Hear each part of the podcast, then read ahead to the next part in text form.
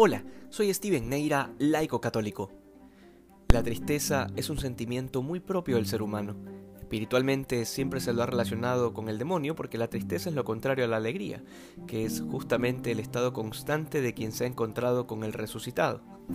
Hoy el Evangelio de San Juan nos presenta a María Magdalena profundamente triste y llorando, porque le habían quitado a su Señor, y esta es una tristeza que no podríamos calificar de influenciada por el demonio. De hecho, hasta parecería una tristeza virtuosa, porque la razón del dolor es el no poder contemplar a Dios como antes. Y podría sonar extraño, pero es una tristeza que es a la vez fruto de un amor verdadero.